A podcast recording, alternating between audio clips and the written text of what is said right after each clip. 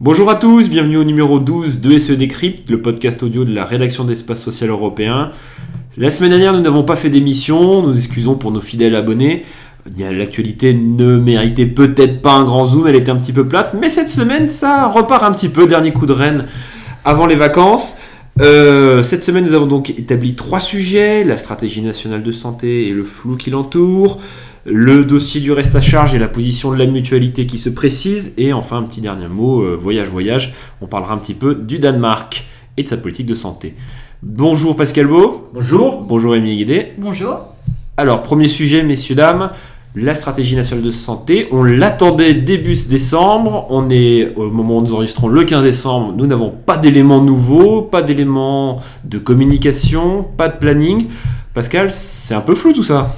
Tout à fait, euh, on l'attend toujours donc, euh, parce qu'il était prévu normalement début décembre une communication du Premier ministre et de la ministre de la Santé, euh, notamment en vue d'un décret adressé aux acteurs de santé et notamment aux agences régionales de santé sur la reconfiguration de leurs projets régionaux de santé. C'était ça. Hein. Alors avec beaucoup de volets. Je renvoie tous nos auditeurs au texte de 100 pages que tout le monde a lu, bien entendu, euh, et notamment dans Espace social européen qui sortira la semaine prochaine, où nous faisons une grande description de tout cela.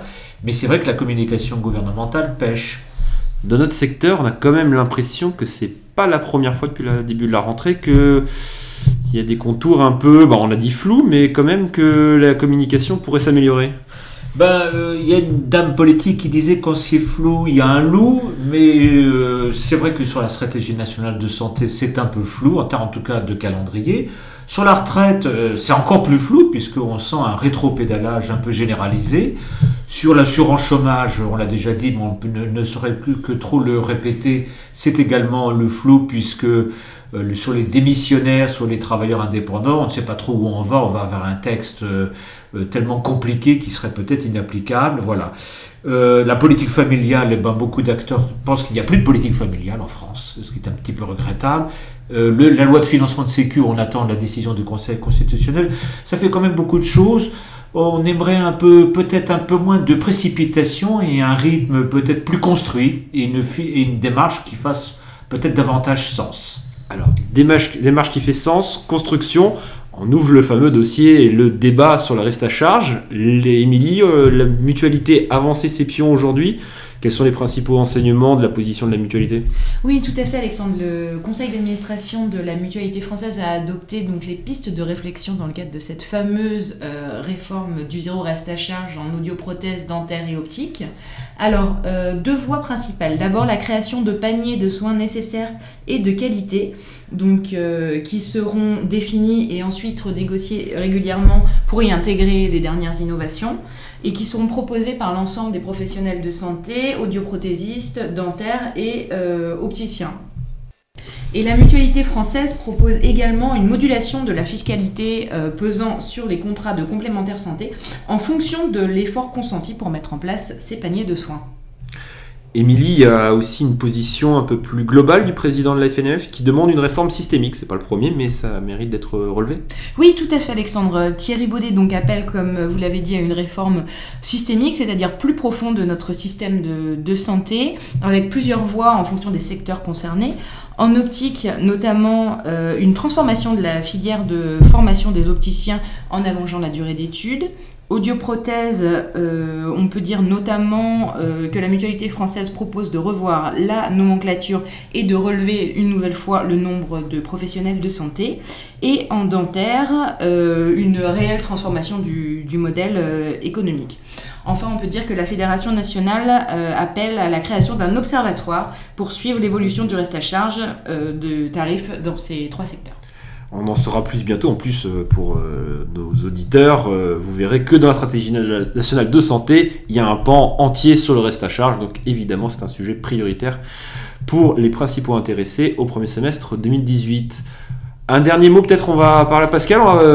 Sur le reste à charge oh, La France détient le record du monde du moindre reste à charge. Voilà. Hein. Donc je, il faut voir quand même que dans cette affaire, Elle est, elle est née d'un contexte politique très particulier avec les annonces de François Fillon lors de la campagne présidentielle qui a incité tous ses concurrents à su- surenchérir. Euh, il faut bien identifier le problème. Je ne suis pas sûr, je fais partie de ceux qui pensent que le reste à charge sur l'optique, c'est un vœu pieux parce que c'est en fait une aide à la consommation. Hein, euh, comment dire, euh, les, les soins optiques. Et puis, sur le dentaire, il y a une négociation, je rappelle, hein, avec la Caisse nationale d'assurance maladie. Donc l'affaire sera assez compliquée. Hein.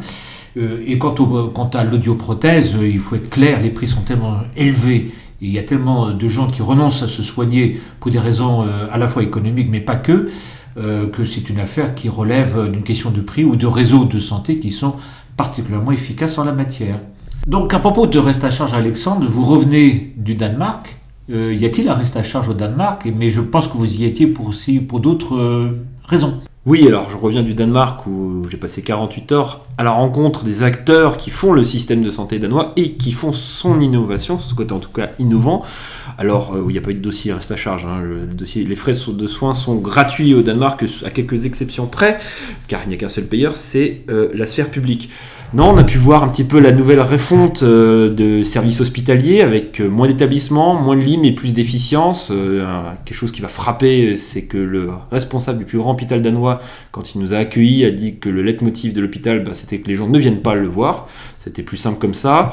Il y a toute une organisation de la médecine de ville en soins primaires qui est assez efficiente, très très coordonnée, très très rationalisée et avec un pacte entre, euh, je dirais, les offices régionaux de santé et les médecins pour euh, déployer un service, euh, je dirais, le plus efficient possible sur le terrain.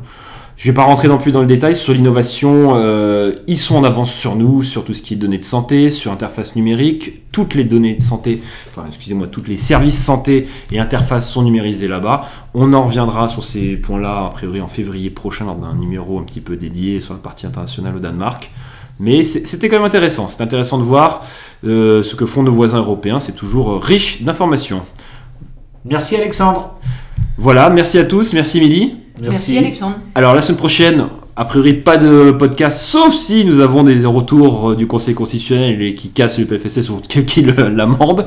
Voilà, en attendant, on vous souhaite à tous de bonnes fêtes, une bonne année et on se retrouve pour le prochain numéro début janvier. Au revoir à tous. Au revoir. Au revoir.